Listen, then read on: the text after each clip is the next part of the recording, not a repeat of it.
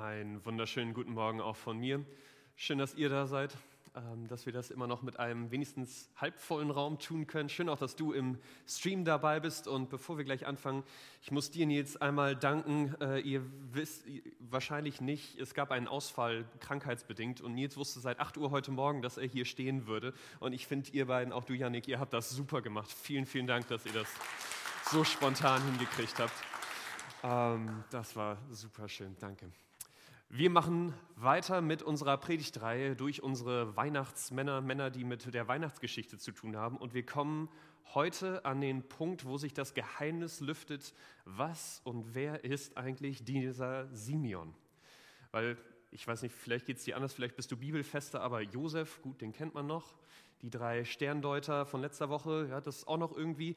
Aber Sven hatte das vor zwei Wochen schon in seiner Moderation gesagt. Was hat es eigentlich mit diesem Simeon auf sich?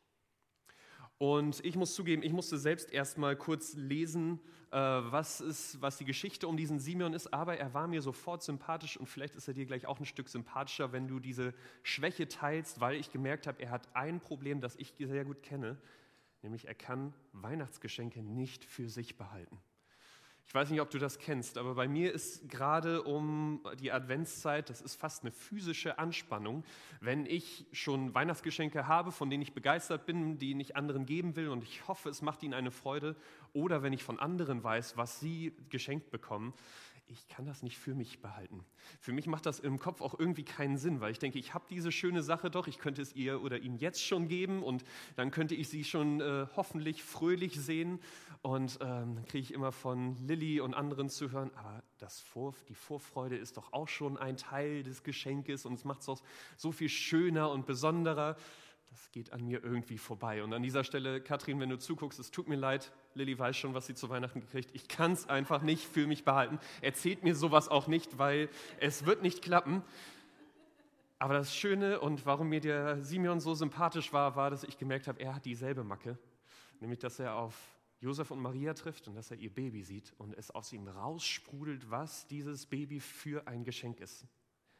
Wie auf der einen Seite es der Retter dieser Welt ist auf der anderen Seite aber er auch deutlich macht, dass Jesus einen Konflikt auslöst in uns.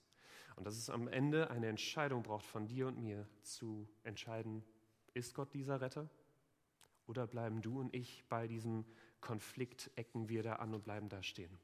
Das sind die Punkte, durch die wir gehen wollen. Jesus bedeutet Rettung, Jesus bedeutet Konflikt, aber am Ende deswegen auch eine Entscheidung für uns. Und bevor wir da einsteigen, mögt ihr noch mit mir aufstehen, um Gott zu bitten.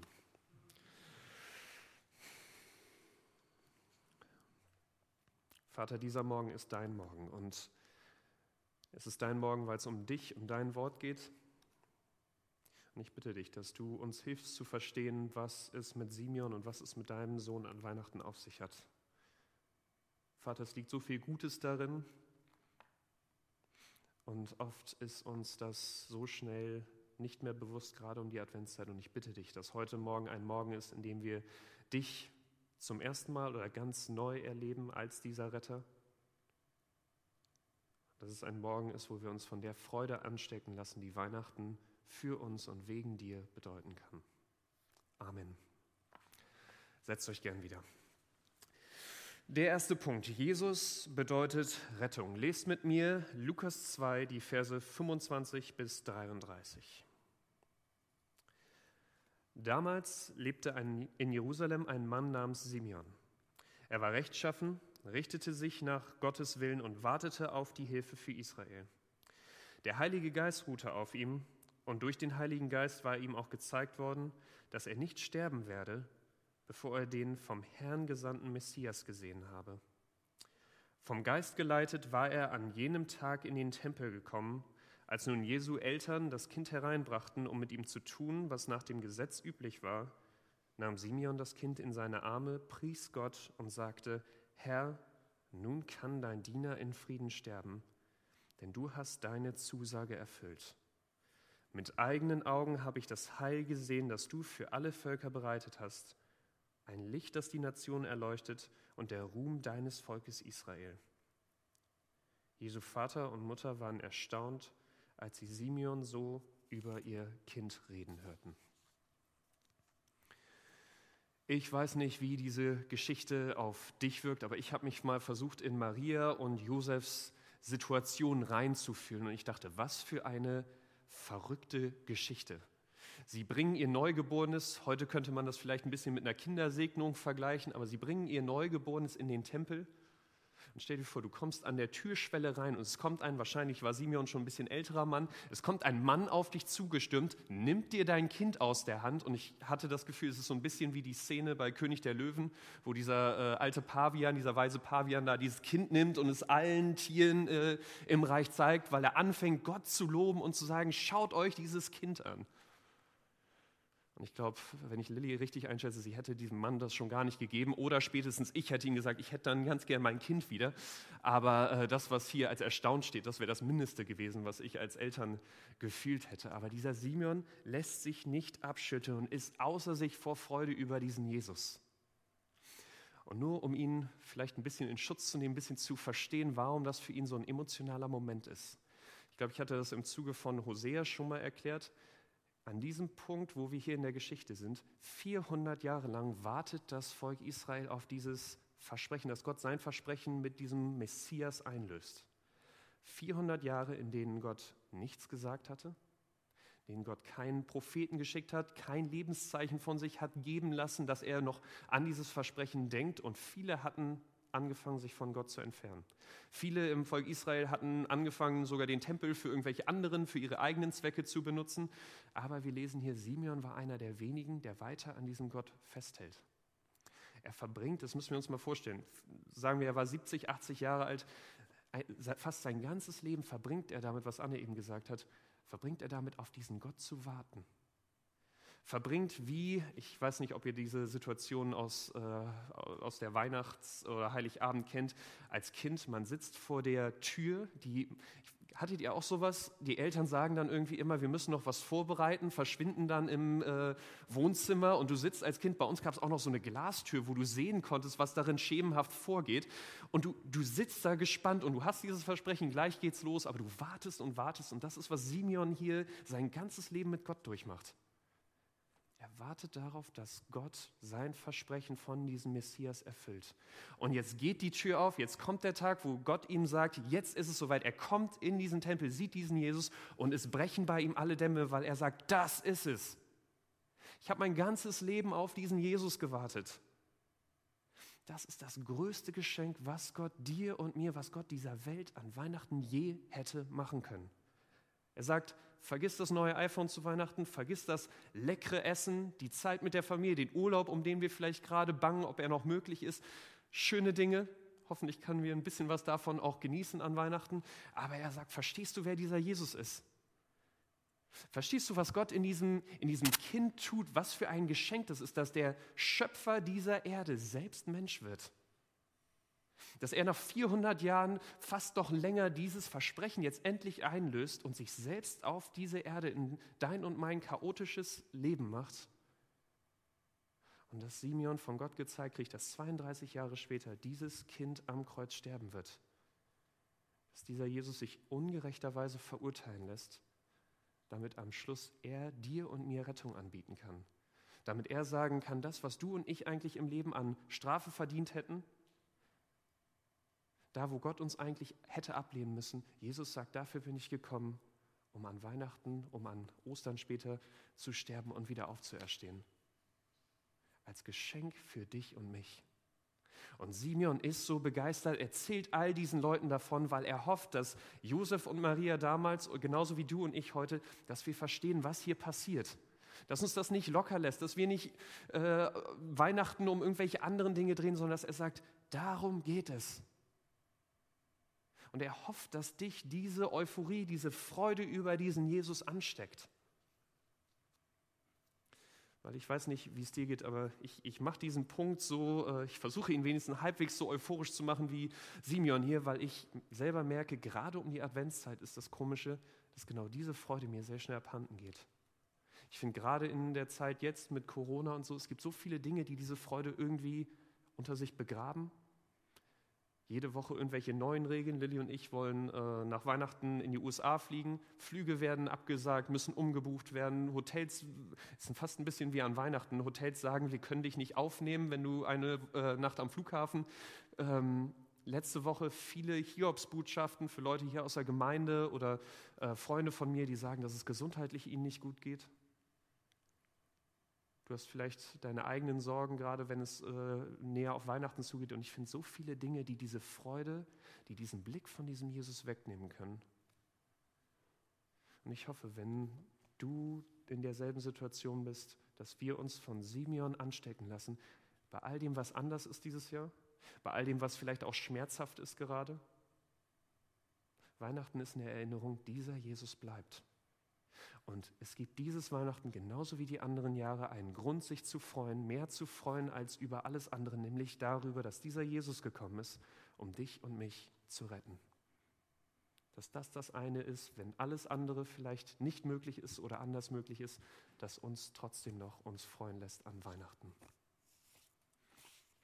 Ein Geschenk, eine Freude, bei der Simeon aber jetzt auch merkt, dieses Kind kann tatsächlich bei all dem Guten, was Gott uns schenken möchte, auch etwas ganz anderes bedeuten. Der zweite Punkt, Jesus bedeutet Konflikt. Lest mit mir Vers 34. Simeon segnete sie und sagte zu Maria, der Mutter Jesu, er ist dazu bestimmt, dass viele in Israel an ihn zu Fall kommen und viele durch ihn aufgerichtet werden. Er wird ein Zeichen sein, dem widersprochen wird. Was Simeon hier sagt, hat er sich nicht selbst ausgedacht, sondern es ist ein Zitat von vor 800 Jahren, was Gott im Buch Jesaja über seinen versprochenen Retter deutlich gemacht hat. Und was Gott hier sagt, ist: Ja, es stimmt, ich schicke meinen Sohn, meinen Retter, um allen Menschen in dieser Welt Rettung anzubieten. Jedem Einzelnen, dir und mir, egal wie viel du denkst, da ist vielleicht auch zwischen dir und Jesus, wie weit du entfernt bist, dieses Geschenk gilt jedem von uns. Und wenn du und ich es annehmen, dann haben wir Grund, genauso wie Simeon, uns zu freuen, Weihnachten zu feiern für diesen Jesus. Aber er sagt, es gibt eben auch eine andere Seite an diesem Kind. Dass wenn du und ich ihn ablehnen, dass Gott hier relativ deutlich sagt, dann ist das Kind nicht dein und mein Retter, sondern es ist das Gegenteil. Dann ist dieser Jesus das als Zeichen geschickt worden, dass du und ich ohne ihn verloren sind dass du und ich, wenn wir uns nicht für diesen Jesus entscheiden, dass wir, wie er es hier schreibt, zu Fall kommen. Und ich weiß nicht, wie es dir geht, aber das macht jetzt eine ziemliche Kurve nach unten in meiner Freude, weil der erste Teil, Annahme, Liebe, Vergebung, Rettung, ein Gott, der sein Leben gibt, das passt zu einer frohen Weihnacht, zu einem liebevollen Gott, aber ein Kind, das er schickt, das uns zeigen soll, dass wir ohne ihn verloren sind. Dieser Alleinheitsanspruch, dieses Schwarz-Weiß-Denken, dieses Drinnen-Draußen, Leute, die auch an diesem Gott verloren gehen, zu Fall kommen? Ich weiß nicht, wie das für dich ist. Jemand in meinem Hausgeist hat es mal, finde ich, passend ausgedrückt, dass sie gesagt hat, das sind die Stellen, die würde ich eigentlich lieber aus meiner Bibel rausstreichen. Weil es wäre so viel leichter, einen liebevollen Gott, an einen liebevollen Gott zu glauben, wenn das doch nicht der Fall wäre, wenn es nicht diese zweite Seite gibt. Wenn wir an einen Gott glauben, der am Schluss einfach die Arme aufmacht und alle Leute, egal ob sie an ihn glauben oder nicht, dass alle an Schluss zu ihm kommen können, dass alle diesen Retter in Jesus haben, egal wie sie sich entscheiden. Es würde doch so viel mehr Sinn machen, wenn Gott wirklich ein liebevoller Gott ist, oder? Und ich will noch mal deutlich sagen, Gott sagt in diesen Versen nicht, dass er sich für dich und mich wünscht, dass wir verloren gehen. Gott wünscht sich, dass jeder gerettet wird und dass jeder sich für diesen Jesus entscheidet. Das ist sein Wunsch. Aber, und ich finde, das macht Simeon hier klar, es, wir müssen eben beides an beiden festhalten, an beiden Seiten. Denn Jesus als Retter ergibt nur dann Sinn, wenn es in deinem und meinem Leben tatsächlich auch etwas gibt, für das wir Rettung brauchen. Simeon macht hier klar, die Freude für Weihnachten können wir nur dann wirklich verstehen, wenn wir auch den Konflikt an Weihnachten aushalten, wenn wir auch verstehen, dass es ein Problem an Weihnachten gibt, für das Jesus die Lösung ist. Sonst macht dieses Ganze an Weihnachten, macht dieses Kind in der Krippe keinen Sinn. Und das Problem, das Simeon hier anspricht, sieht er darin, dass du und ich Möwen sind. Okay, ich muss das erklären, weil sonst ergibt das keinen Sinn. Ähm, Und es tut mir leid, dass wir heute irgendwie so auf Disney oder äh, Tierfilmen landen. Äh, Lilly hat mich gebeten, wir kriegen das irgendwie kostenlos dazu, dass wir Disney Plus äh, uns zulegen. Und irgendwie hat das mehr mit meinem Denken gemacht anscheinend, als mir klar war. Aber ihr bleibt bei mir.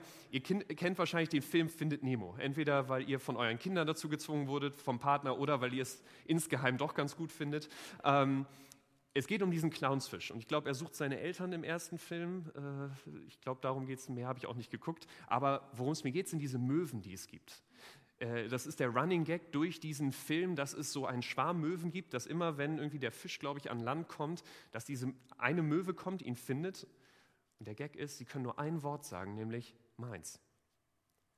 Und sie wollen diesen Fisch haben und fangen an zu schnattern, meins, meins. Und dann kommt ein ganzer Schwarm von Vögeln und du hörst nur so einen Chor von meins und sie folgen diesem Fisch bis ins Wasser, bis er irgendwann von ihnen wegschwimmen kann. Und ich hoffe, ich trete dir jetzt nicht da zu nah oder auf den Schlips, wenn ich dich mit ins Boot hole, wenn ich sage, im Kern ist das ein gutes Bild dafür, was Simeon hier als Problem sieht. Denn er sagt, du und ich sind diese Möwen. Du und ich gehen in unserem Leben um wie diese Möwen, dass wir sagen, mein Leben ist meins.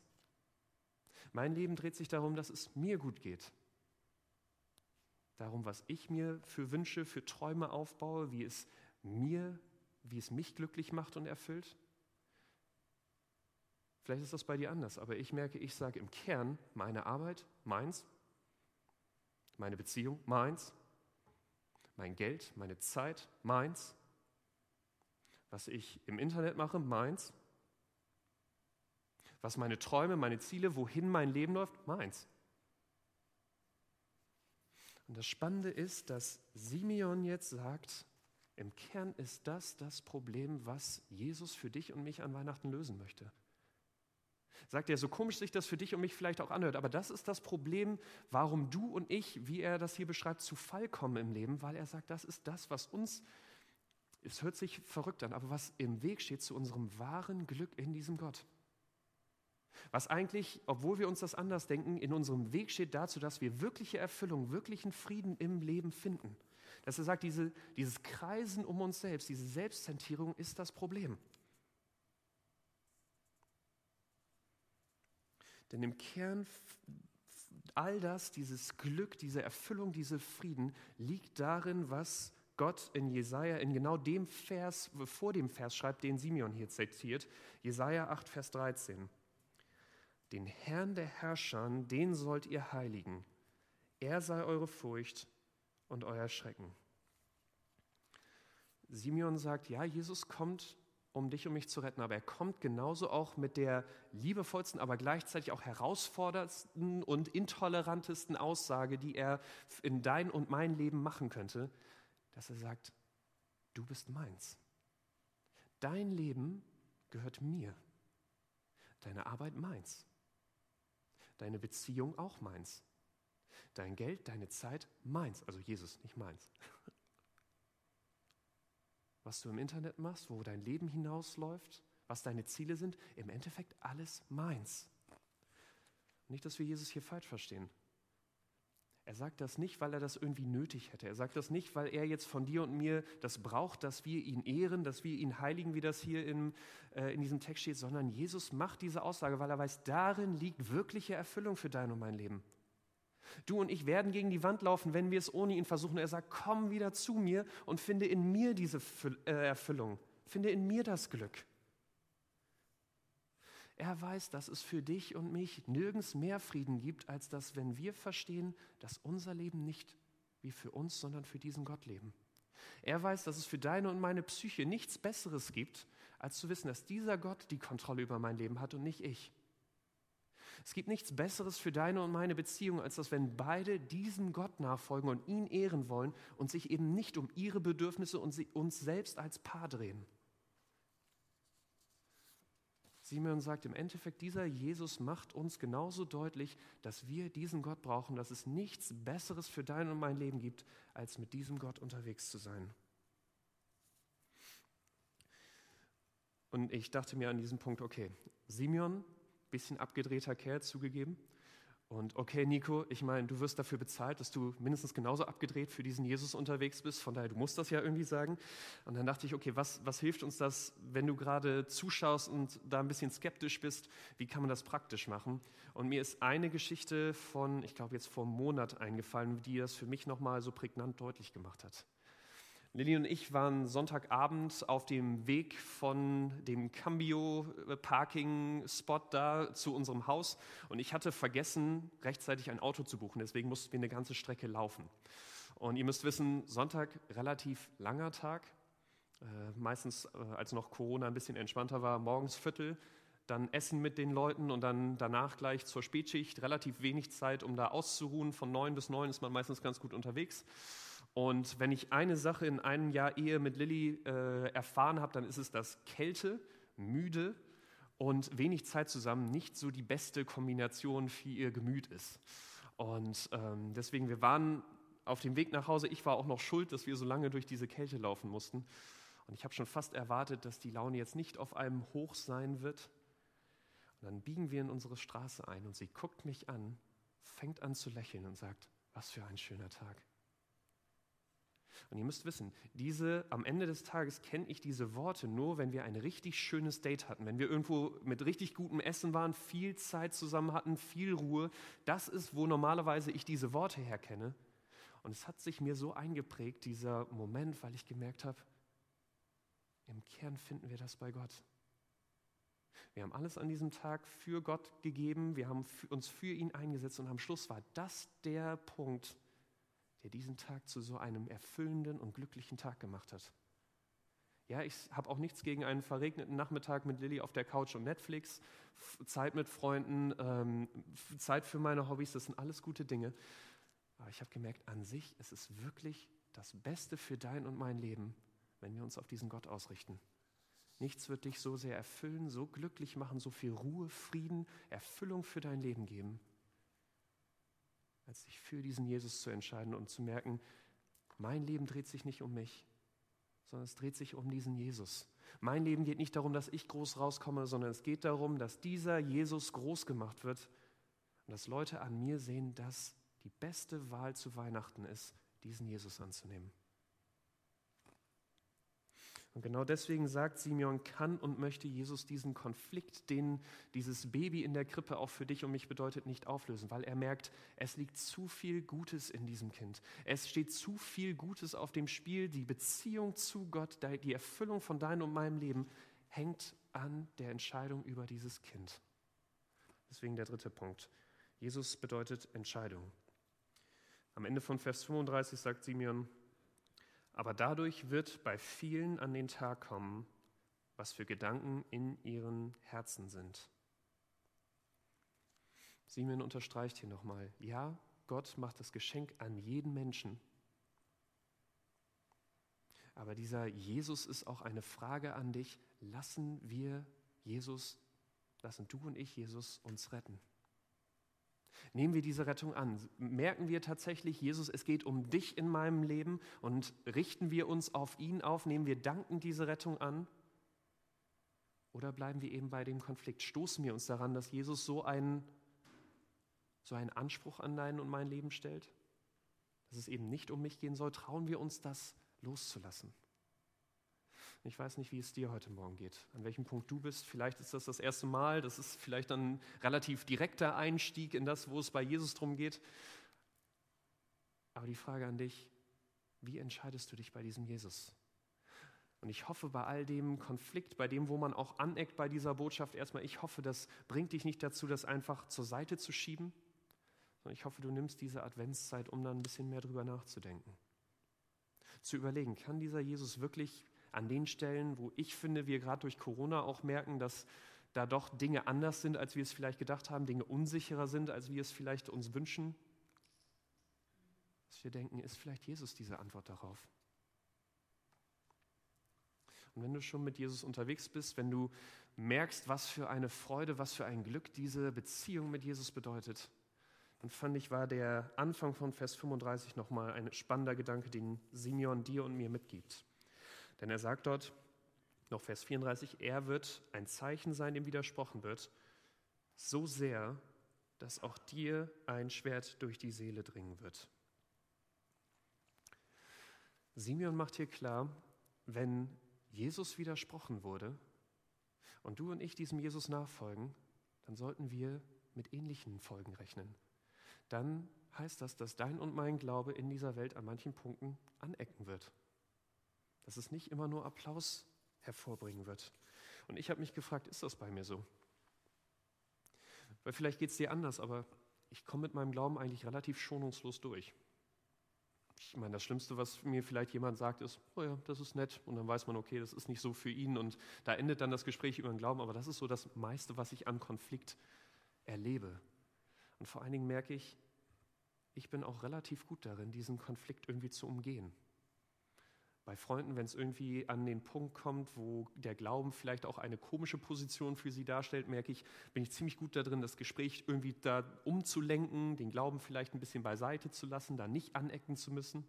Oder wenn es dann doch darauf kommt, irgendwie die äh, Antwort zu finden, die jetzt nicht unbiblisch ist, aber auf der anderen Seite den anderen da auch nicht wirklich herausfordert.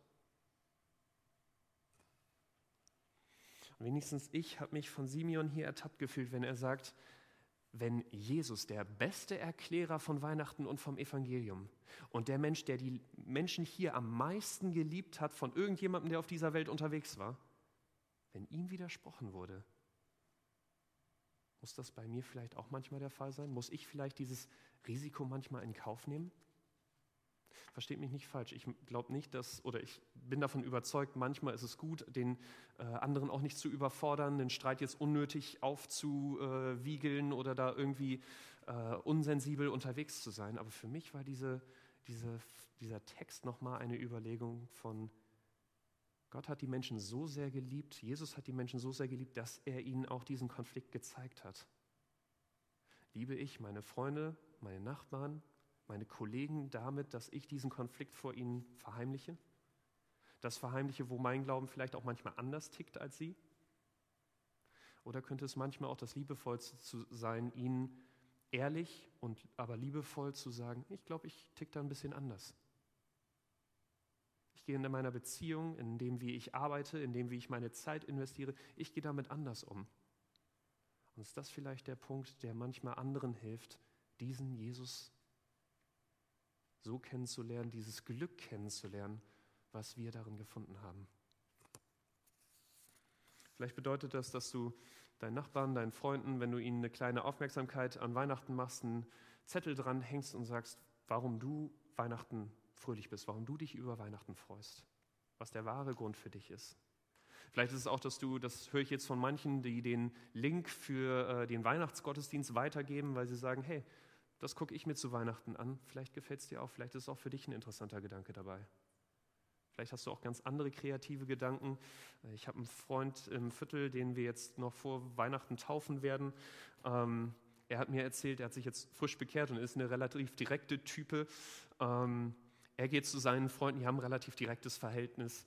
Ähm, und wenn sie ihnen Probleme sagen, sagt er ihnen, ja, du hast diese Probleme, weil du Jesus nicht kennst. Ähm, weiß nicht, ob das der beste Weg ist. Aber ich fand es erfrischend, darüber mal nachzudenken, weil ja, manchmal stimmt das. Manchmal hängen wir uns an Dingen auf, wo wir eigentlich bei Jesus die Antwort finden können.